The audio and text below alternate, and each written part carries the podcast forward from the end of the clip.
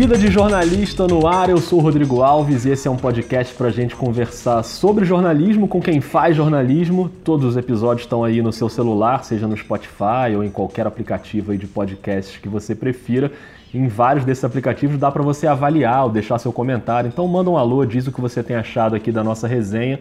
E hoje o Vida de Jornalista faz uma ponte aérea Rio-São Paulo para falar sobre um tema que, pelo menos na minha opinião, é o tema mais importante do jornalismo brasileiro atualmente: fake news e checagem de notícias.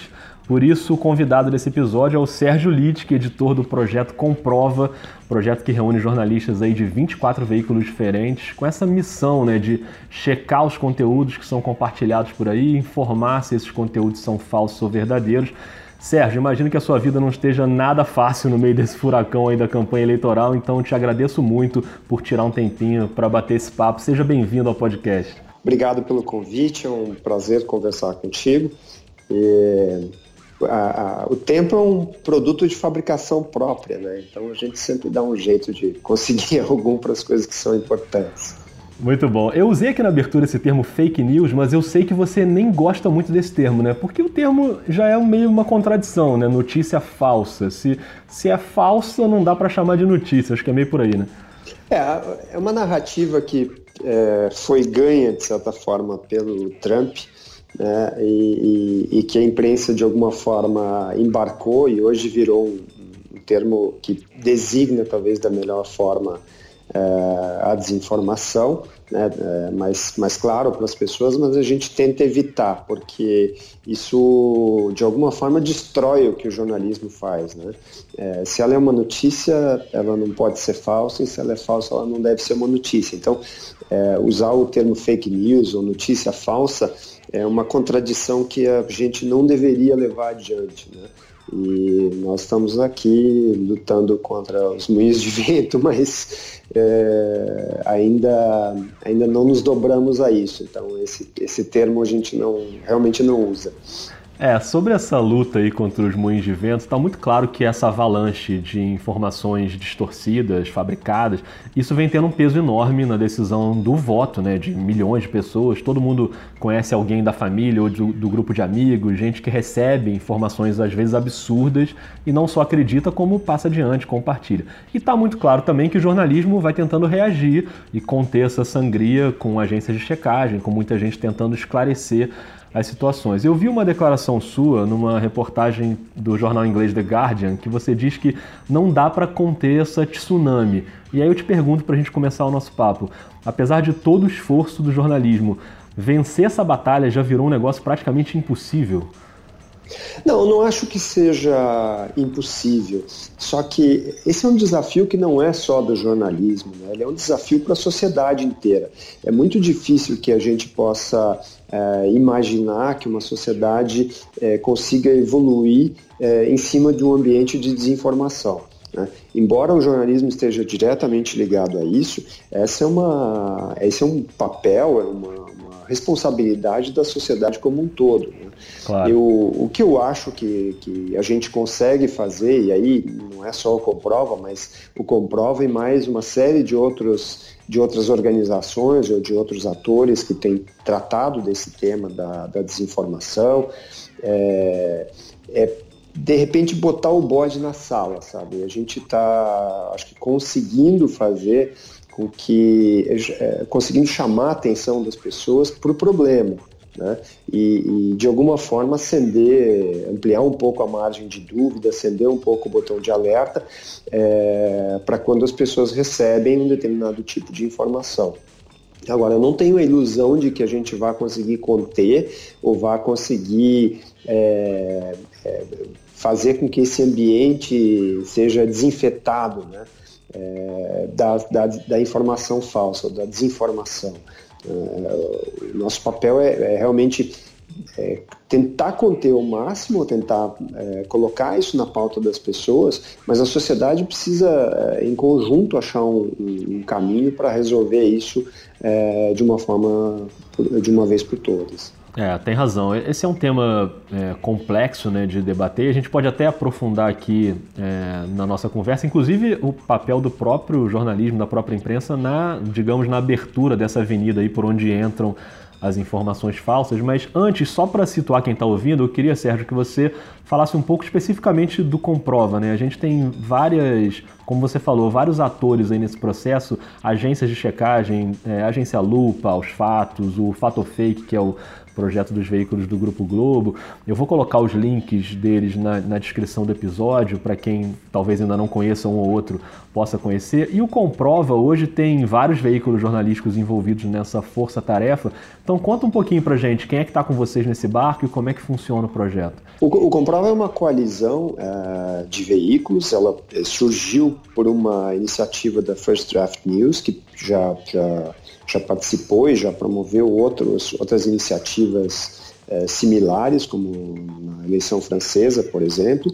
Tem apoio de, de, de várias instituições, de algumas empresas, é, inclusive da área de tecnologia, como Google e Facebook, mas basicamente é, a gente tem uma redação centralizada aqui em São Paulo e essa redação está em contato com os jornalistas dessas 24 é, empresas de comunicação que fazem as verificações. Né? O nosso foco, o nosso escopo é basicamente eleição presidencial né? e a gente só é, faz verificação daquilo que realmente está viralizando na rede. Né? É, na rede ou, ou na, na, nos grupos fechados aí de é, Facebook, eh, desculpe, de WhatsApp e Telegram e outros. Né? Então, uhum. Quando a gente detecta que tem algo a ver com eleição presidencial, que não tenha como origem, como fonte, uma das candidaturas ou um veículo de comunicação, e desde que esteja viralizando, é, isso se, se, se, se torna foco do, da nossa verificação e a gente trabalha em cima disso. Essa redação que centraliza a produção, ela tem mais ou menos quantos profissionais? Nós temos quatro editores e, e temos agora seis, sete eh, estagiários que nos ajudam com o WhatsApp. Né? Nós já temos mais de 50 mil eh, mensagens recebidas via WhatsApp com sugestões de conteúdos que são duvidosos para as pessoas que receberam e que pedem de alguma forma que a gente faça a verificação. Quer dizer, a pessoa pode, se está em dúvida com alguma, né, com alguma notícia, algum, alguma informação que chegou ali, melhor dizendo, ela pode solicitar que aquele fato seja checado, é isso? É, exatamente. A gente não checa todas as, as solicitações que a gente recebe, porque, claro. de novo, passa por um, um processo de triagem, a gente precisa, a gente utiliza alguns softwares que nos ajudam a antever é, o grau de viralização, o alcance que essas, que essas informações vão ter. Então, é, mas todas elas são muito bem-vindas porque umas vão se somando às outras e daqui a pouco a gente tem uma caracterização de algo que realmente está viralizando. E você tem ideia já, um levantamento de até agora, quantas notícias vocês já checaram? Quantas informações, na verdade, vocês já checaram? Nós publicamos 117 Nossa. até agora e um trabalho de 11 semanas. E devemos chegar pro, provavelmente a 140, talvez 150 até o, o segundo turno.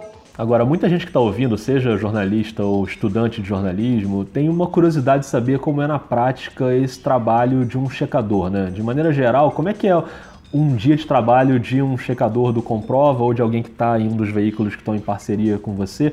Onde é que vai buscar essa notícia? Como é que checa? Como é que pesquisa? Como é que a tecnologia ajuda também? Liga para quem? O que, que você pode contar para a gente sobre isso? A gente tem três, três etapas no trabalho né, de, de verificação. É, a primeira delas, e que é super importante, é, é o monitoramento. Nós contamos hoje com monitoramento é, utilizando vários softwares é, Newsweep, CrowdTangle, é, ToraBit, TweetDeck, é, vários desses softwares nos ajudam a identificar o que mais tá, está mais viralizando na, na, rede. A gente fez um trabalho inicial, um trabalho de casa de é, elencar contas, perfis, páginas que tratavam de política é, já antes da eleição e, e vimos alimentando isso, então a gente faz buscas específicas né, nesse, nesse, nesse rol de páginas e, e também faz buscas é, é, na web através de palavras-chave, nomes de candidatos. Tem um, toda um, um, uma série de, de, de, itens que a gente faz buscas diárias. Né? E a gente recebe é, de WhatsApp, tanto pelo nosso número, como também é, por alguns monitores que, que conseguem trazer, recolher conteúdos que circulam em grupos abertos de, de WhatsApp que, que tratam de política. Né? Então, a Universidade de Minas Gerais faz isso e vai recolhendo um pouco, organizando esse conteúdo para a gente e, e, e, por ali a gente vai tendo um pouco é, uma ideia assim de algumas coisas que estão circulando via WhatsApp, porque o WhatsApp ele é um grupo fechado, a gente na verdade é. não tem como interceptar nada de conteúdo, não tem como mapear isso, né? E, e essas coisas nos ajudam assim, porque é, é, pelo WhatsApp que as coisas circulam mais. Feito esse monitoramento e, e a gente é, vendo o que, que tem mais potencial de, de, viralização dos conteúdos sobre os quais a gente coloca alguma, algum tipo de dúvida, o que, o que as pessoas nos dizem que, que tem dúvidas, é, a gente leva para a segunda parte, que é apresentar isso para os nossos parceiros, né, esses 24 veículos. E, e aí é, eles vão aderindo né, à, à, verificação no, no que é um trabalho de investigação mesmo, de depurar aquilo que está sendo dito e checar para ver se todas as informações são, são verdadeiras. É, eles constroem isso num, num, documento comum, né, que tem registro lá das conversações todas e tal.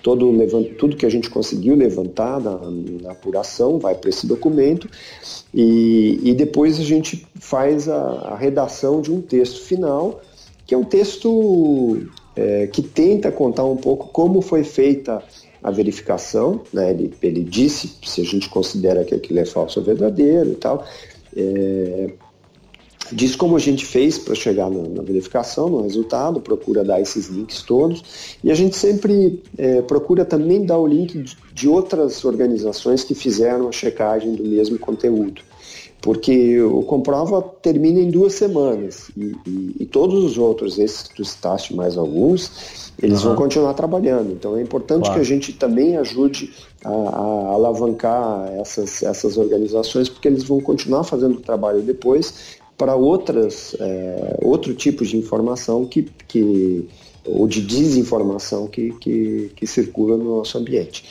É, então a gente, a gente cria esse cria esse, esse texto que é um texto básico até bastante didático de como foi feita a verificação e por que, que, por que, que uma coisa é falsa, por que, que não é verdadeira.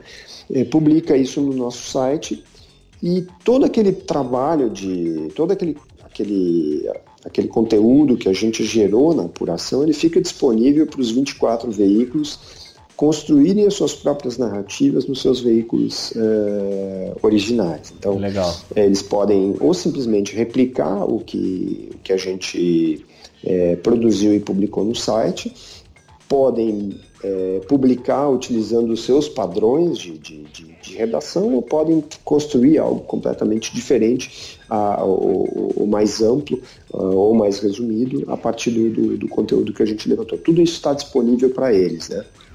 Legal. É, essa postagem, ela, ela precisa ter no mínimo três é, empresas que, que, que, colocam o seu logo, fazem a verificação e colocam o seu logo para poder é, ser publicado no site.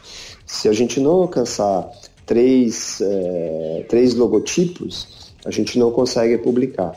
E, e, e, depois todos os outros vão conferindo a verificação e vão colocando lá o seu logo também. Claro. Então é, é isso que faz com que isso vá, vá para o ar. Então, a terceira parte, né, quer dizer, a segunda verificação, a terceira parte é a divulgação disso, a distribuição desse conteúdo, que é feita via o site, via os sites dos veículos, né, e, e, alguns são, são offline, não são veículos é, digitais online, é, por exemplo, SBT, Band e tal, que, que colocam também nas rádios e nas TVs do, do, dos grupos. E a, a gente leva isso para as nossas redes sociais e as redes sociais desses veículos também levam isso adiante. Então, a gente consegue chegar num, num, num alcance é, impressionante.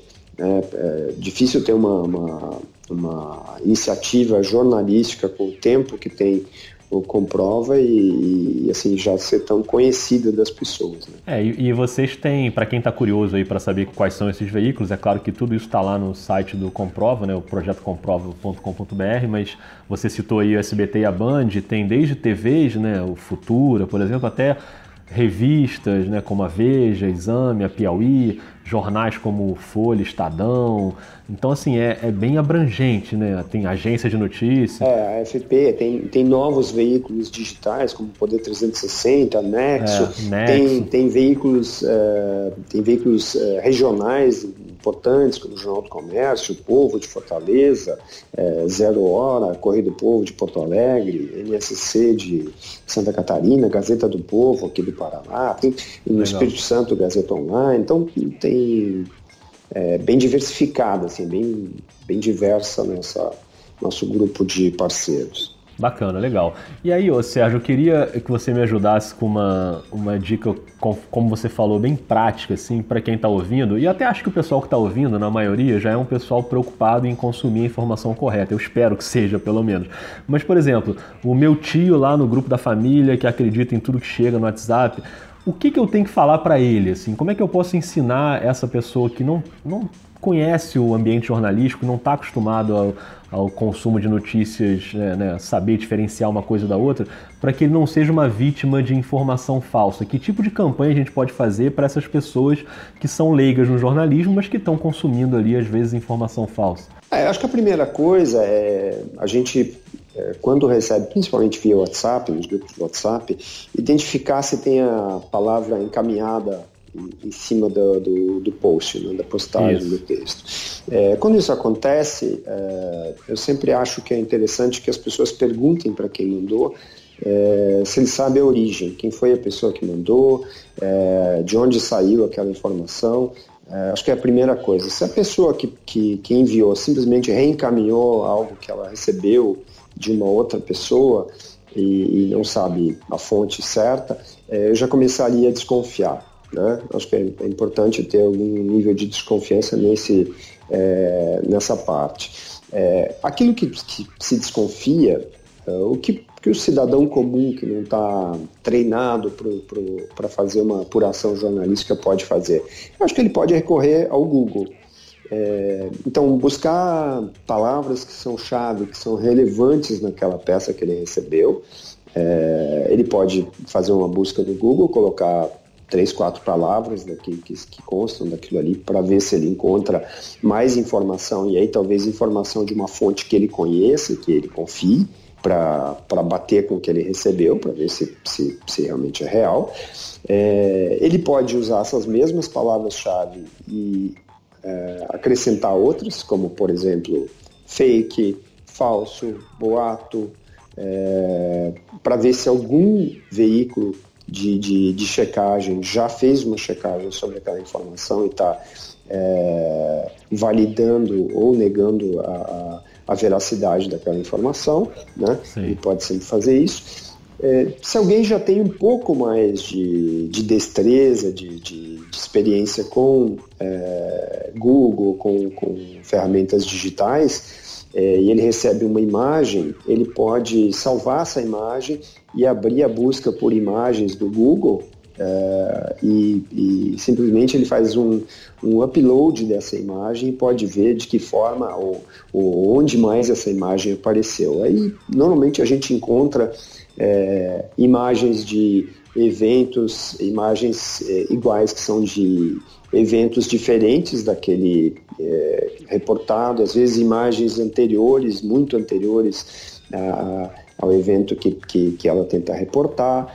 Então, às vezes a imagem é verdadeira, mas já aconteceu é, há cinco anos, enfim, é isso, outra coisa. É, são coisas diferentes. O que, que a gente vê é que existe um nível de sofisticação na produção do, do da desinformação. E esse nível de, de sofisticação ele segue em duas linhas. Assim. Uma pela complexidade mesmo da, das informações, então é, a construção de narrativas mais complexas que muitas vezes se baseiam numa linha que é uma linha verdadeira, né? É, então informações verdadeiras que, que, que as pessoas ah, é, de alguma forma legitimam, mas que é, cruza isso com informações falsas e leva a uma interpretação completamente diferente do, do, do que deveria, uma interpretação completamente falsa. Então, isso já tem sido bastante comum. E tem outras coisas que vão para o nível da tosquice mesmo, né? Pois e, é. e, e ela é sofisticada até por isso. É, vou te dar um exemplo de uma de uma que eu, por muita sorte, consegui é, a, a, achar o, chegar no resultado dela. Uma imagem é, completamente pixelada de um vídeo que afirmava que um carro é, com adesivo do Bolsonaro tinha sido é, quebrado, né, que militantes do PT tinham, tinham tinham é, quebrado esse carro por ele ter um adesivo do Bolsonaro. E, e o que se dava, o que dava para ver é que tinha bandeiras vermelhas por ali, um carro branco no meio do, do, dessa multidão e mais nada era identificável, né? praticamente nada, assim, não tinha referência. Então, como, como a gente vai encontrar uma imagem original de algo que, cujas referências são tão inexatas, assim, muito difícil, né? É, eu olhei no, no cantinho do, do, desse vídeo, tinha uma coisa que me pareceu ser o logotipo do G1. E, e aí eu fiz, por minha conta, rapidinho ali uma busca no Google, botei G1, carro branco, e ataque, eu acho que alguma coisa assim, não lembro exatamente quais as palavras, mas era uma coisa bem básica. Primeiro resultado de busca, o primeiro resultado de busca que eu recebi foi um, um, um é de um, de um telejornal da, da, da, da transmissora da Globo Goiás, se não me engano, e aparecia a imagem de um carro branco e eu dei a maior sorte do mundo, porque o frame que eles tinham escolhido era daquela imagem, era uma sequência maior de um telejornal, e, e ali aparecia um, um, carro que tinha atropelado uma pessoa durante um, um ato contra o impeachment da Dilma Rousseff, e, e por ele ter atropelado as pessoas, as pessoas depredaram o carro. Né? Então, é, era uma situação completamente, de um contexto completamente diferente, de uma história completamente diferente, mas que, pelo grau de tosquice da imagem, é, qualquer texto que se aplicasse em cima é, poderia é, levar as pessoas a acreditar na veracidade daquilo. Então, a gente segue por essas duas linhas, hoje elas são bem identificáveis, assim, na produção do conteúdo é, falso. Eu essa semana estava numa conversa de família sobre esse assunto e a gente estava vendo justamente no Facebook um post de uma pessoa que a gente conhece que, que colocou aquela, aquela imagem que é muito divulgada, que é você quer que o Brasil vire uma Venezuela, então uhum. se você votar no PT, e tinha umas imagens supostamente da Venezuela.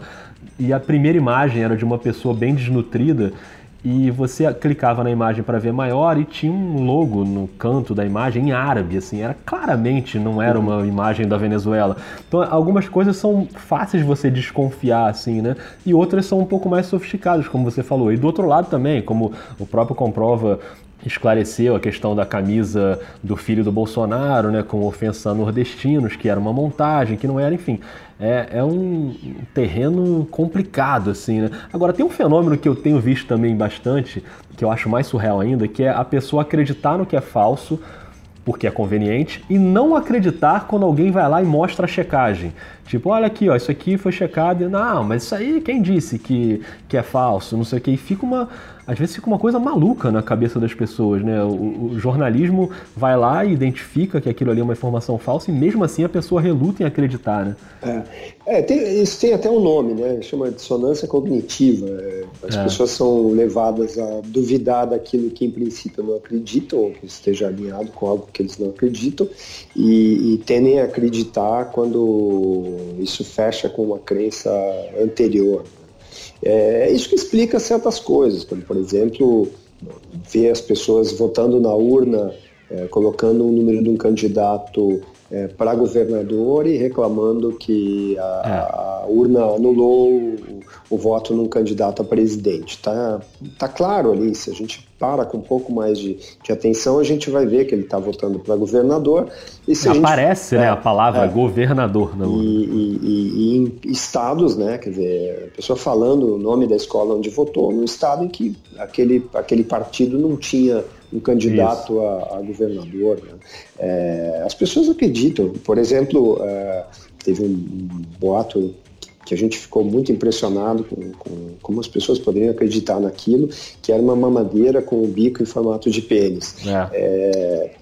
Eu olhei assim, bom, é uma piada, tudo bem, não vamos precisar fazer nenhuma verificação em cima disso, né?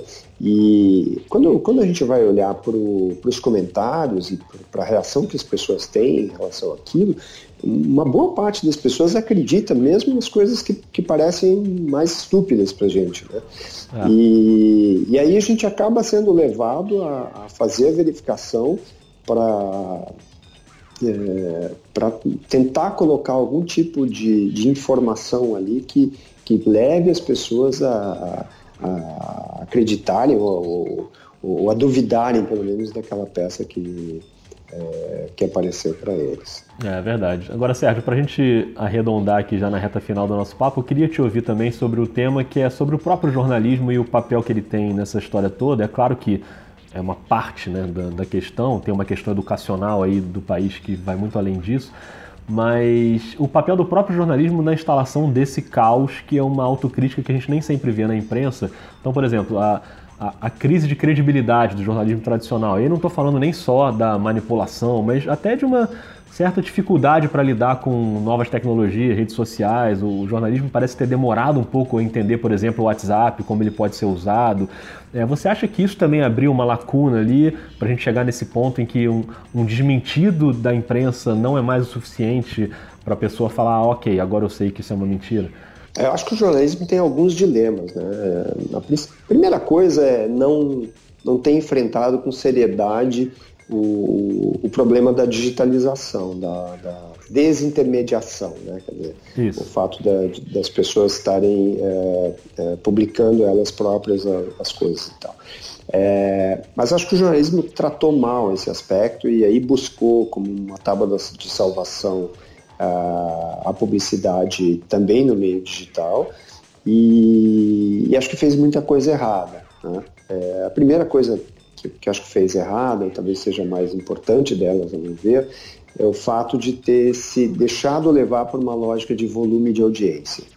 É, isso comprometeu, é, comprometeu qualidade do que foi feito, é, a lógica de volume fez com que se publicasse muita coisa fora, às vezes, das características do veículo, e eu acho que a gente foi perdendo credibilidade em relação a isso. Ah, esses, a, a, falta de credibilidade é, é, um espaço que a gente, que a gente deixou para outros ocuparem.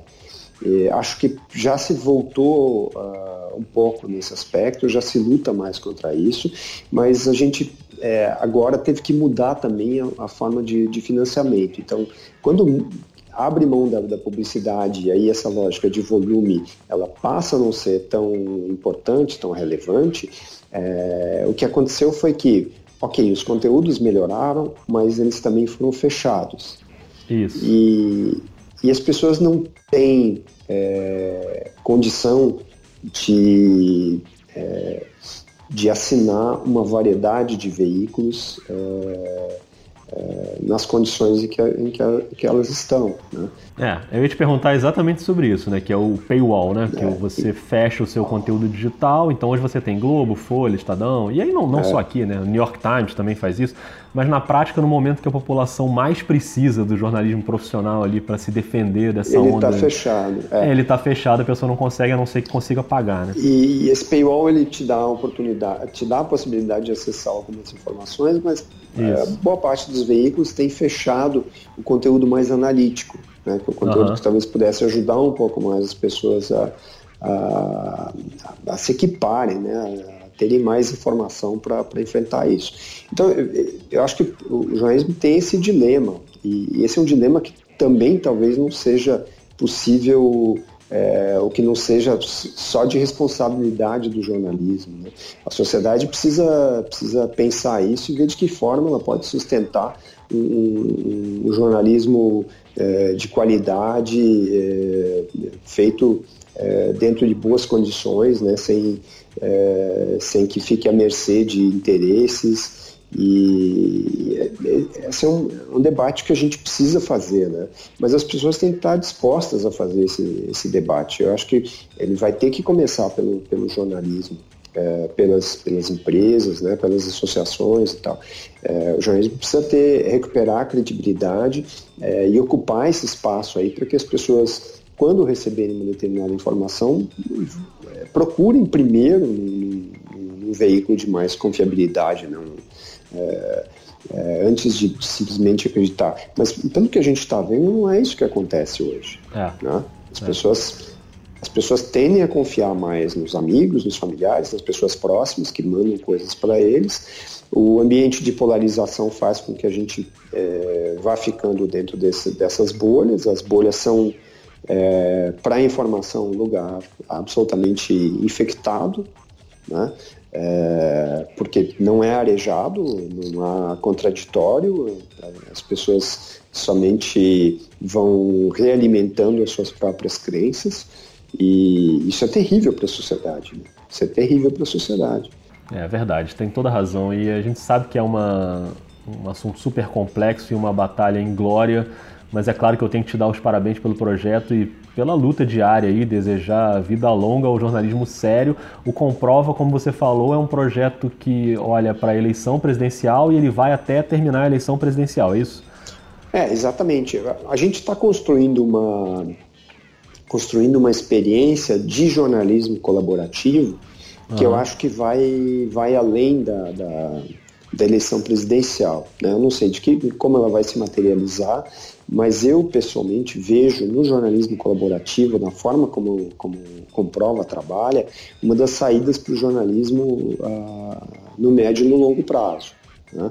É, fato de, de, empresas se associarem para fazer determinado tipo de cobertura que, que requer um pouco mais de estrutura, é, eu vejo como sendo uma das saídas para o jornalismo, principalmente um jornalismo que, é, que vá tendo redações menores, é um jornalismo mais especializado, ocupando mais nichos, mas com uma com uma relação forte com os outros veículos. Então, é, acho que esse, esse é o principal aprendizado que nós que estamos envolvidos no, Comprova estamos tendo. Não é necessariamente o aprendizado de usar ferramentas para fazer verificação de conteúdo, é, coisas assim, mas o, o, a experiência de trabalhar em equipe, em empresas diferentes com o mesmo objetivo, em lugares diferentes, trabalhando remotamente, e eu, eu vejo isso como algo muito presente no futuro futuro do jornalismo. Perfeito. Sérgio, eu te agradeço muito pelo papo. Deixo você à vontade aí para dar o seu recado final para quem está ouvindo a gente. Não, muito obrigado, foi ótimo. Eu gosto muito de falar dessa experiência, uma experiência que me orgulha bastante. É, a gente não tem nenhuma interferência de, de interesses externos, é uma coisa que é, que é, a gente todas as decisões que a gente tem tomado são decisões de consenso e é muito bom trabalhar assim com uma equipe que está muito engajada, é, que é, não tem horário para trabalhar, fim de semana, à noite, eles estão sempre é. É, descobrindo coisas e, e, e, se envolvendo nisso. Então, acho que o pessoal está trabalhando com muito orgulho nisso e eu, eu, eu fico muito satisfeito que as pessoas também possam utilizar o resultado desse trabalho para melhorar o seu nível de informação, a sua é, a forma como eles entendem o, o momento e, e, é importante que todo mundo saiba que, que a gente realmente está a perigo, o ambiente de desinformação é o que menos se recomenda no momento atual. Tem toda a razão. Muito obrigado, Sérgio Lides, que volto a lembrar que os links do Comprova e das outras agências de checagem estão na descrição do episódio para quem quiser conhecer melhor o trabalho.